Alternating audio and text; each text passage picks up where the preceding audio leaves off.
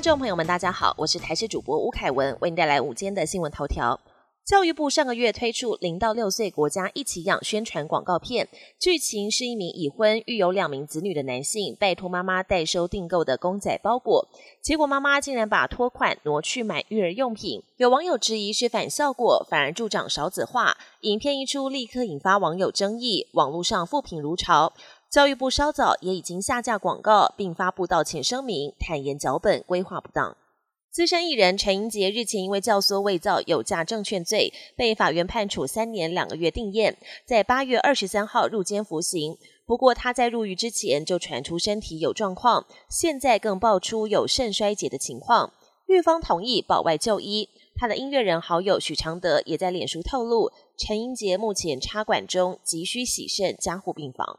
今天受到封面通过及东北季风增强的影响，北部及东半部地区降雨几率高，尤其是基隆北海岸、东北部地区及大台北山区，要留意有局部大雨或豪雨发生的几率。北台湾高温也降低，整天大约落在二十四到二十六度之间。而明天国庆日天气跟今天大致相同，国庆烟火举办的地点台中市，晚间降雨几率只有百分之十到二十。应该可以顺利观赏烟火。国际焦点：巴勒斯坦激进组织哈马斯对以色列发动突袭，以色列也展开报复攻击。八号正式向哈马斯宣战，双方持续猛攻。截至目前，以巴的死亡人数加起来已经超过一千人，共有四千多人受伤。哈马斯跟加萨另一个激进团体至少俘虏了数十名以色列人和外籍人士作为人质，据传当中还有美国人。美国总统拜登下令提供以色列额外支持，